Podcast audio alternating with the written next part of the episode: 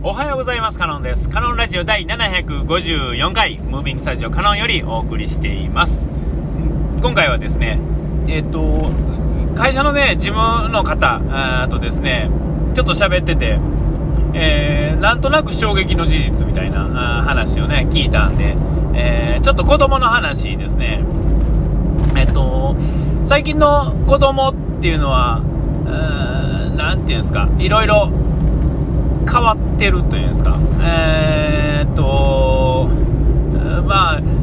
どうなんですか、あの、その、言いにくそうにしてますが、どう説明していいかわからないんですけど、まあ、あの、その子はですね、女の子で、今、5年生だかな、なんかそんなんで、で、その子のことではないんですが、その子の友達が、えー、っと、あ、ていうかですね、ちっちゃい子って、そもそもですよ、男女関係なしに、あの、怖がりというかですね、例えばトイレに行けないとか、えーちょっと見といてほしいというかですね、近くにいといてほしいみたいなのが、まあある。ここまでは、まあ昔からある、至って普通の考えというか、まあなんとなく子供ってそういう人もいますよねっていう感じですね。まあそういう子じゃない子もいるけれども、えーっと、いわゆる大人ではありえへんと思われるそういうことっていうのが、えーまあ、ありがちですよね。えー今までまあ、そもそもついてきてもらってやってた。やら、や、や、なんていうんですか、抱えてやってたのから、えっと、あ、どっからだ、おむつから始まって、で、ついてきてもらってやって、ね、で、そっから、えーと、まあ、一人でできるようになるとかいう感じの時に、今まではずっと二人でやってたのに、二人じゃなくなるっていうのが、やっぱり、あの、まだ小さい子供っていうんですかね、まあ、幼稚園児なのか、まあ、小学校低学年かわかんないですけど、まあ、怖いんでっていうところ。で、できればそういう感じですね。えー夜のトイレがついてきてほしいとか、まあ、ここまでは、まあ、至って普通だとは思うんですよ。えーで、えーそこからですね、えっ、と、それが、まあ、年齢が高いくなってもそうな子がいるとか、え窓、扉、トイレの扉開けたまんましてる子、女の子とかでもそうですし、その子の友達は、まあ、女子、女の子なんで女の子の友達が来て、で、えっ、と、今回の話でいくと、あの、その子の家にその友達が来て、その友達がトイレをするのに、えっ、と、そこにいるみんなを連れて行って、窓を、ドアを開けたまんま、まあ、見といてもらうっていうんですか。えーで、まあ、それも大概やとは思うんですが、しかも5年生ぐらいですから、もうそろそろやばいですよね。えーで、えっ、と、それはおかしいやろっていう話をしたら、えーちょっと、ちょっと切れ気味に怒ってくるらしいんですよね。えーで、それは、例えばそういう特別な子が1人いるんだと思ったら、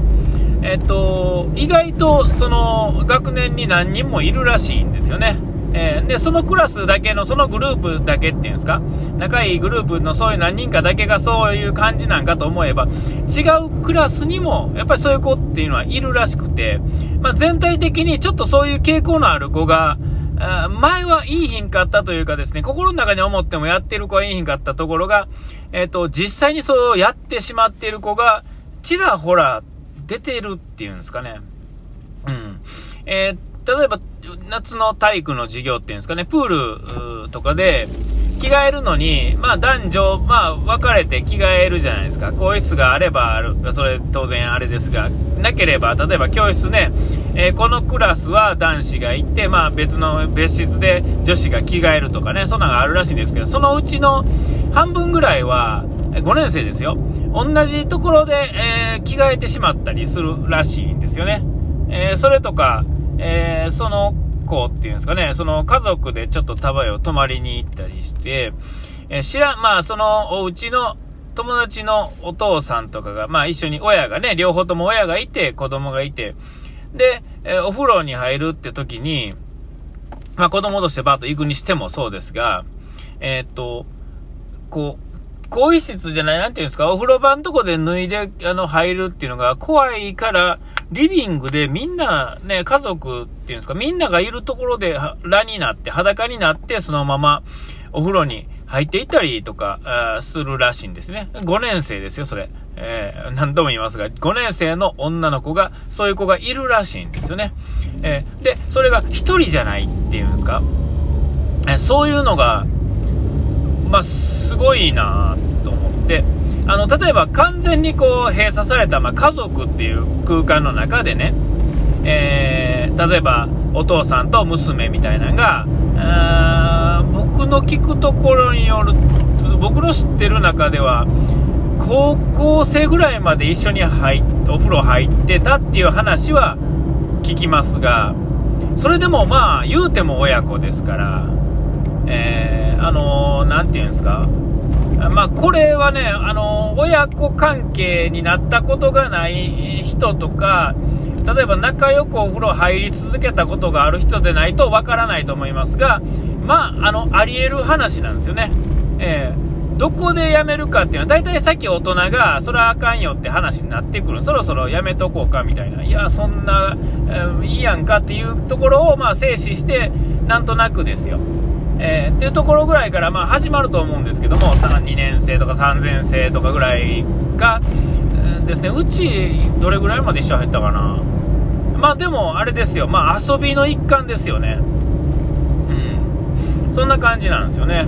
えー、それが、まあちょっとこう、そのままずるずるいってしまう。それでも別に、あの、至って普通にまあお風呂に入ってるっていうんですかね。まあ、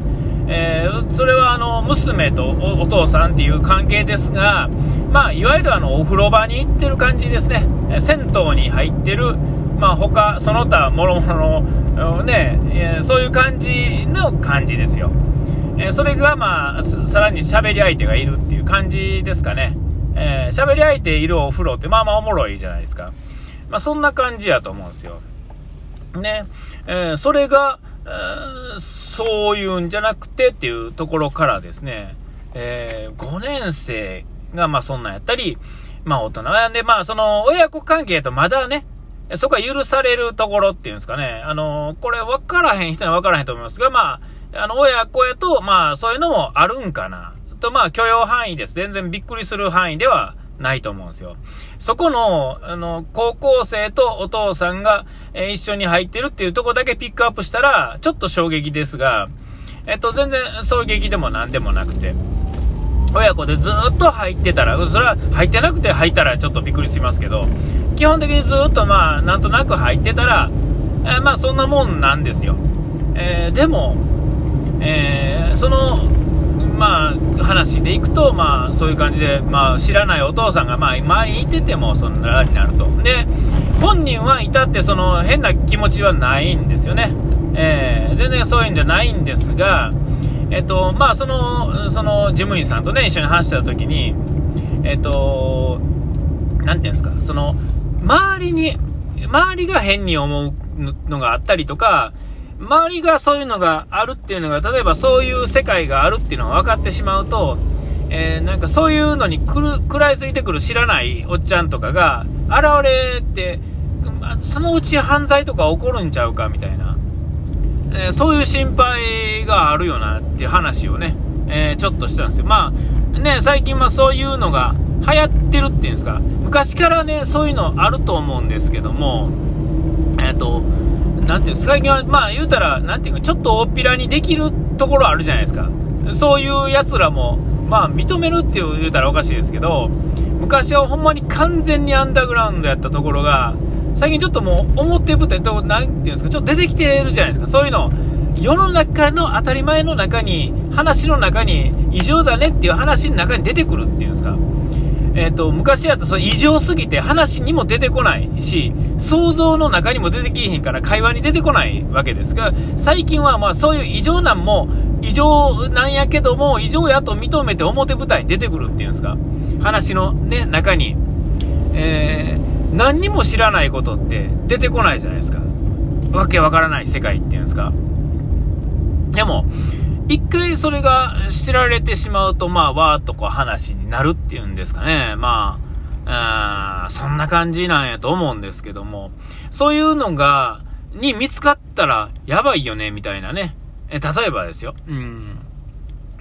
うん、例えばもうそうやな、僕が今ここで話してるっていうこと自体で知る人がいるじゃないですか。で、そういうのをこ、こあの、こひっそりと好きな人は、おや、あいつ何か面白い子子供を知ってるな、みたいになって、で、まあわかんないですよ。僕このラジオ聞いて、僕のことを知ってる人が、えー、そういうのに興味があって誰にも明かしてない人が僕に寄ってきて、それってどの子なんとかいう話が来たら、これいよいよ本物ですよね。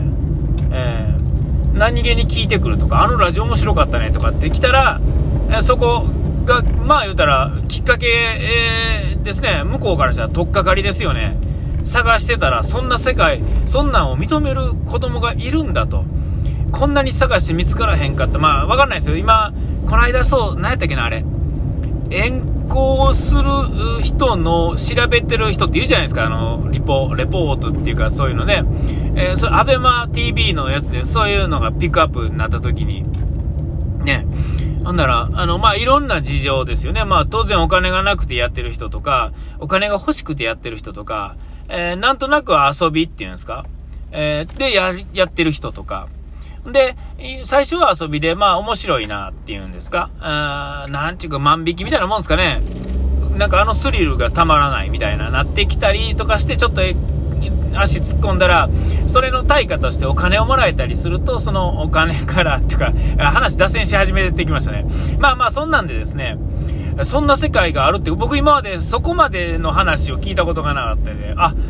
ちょっと今の子供たちっていうのはちょっと違ってきてるっていうんですかね。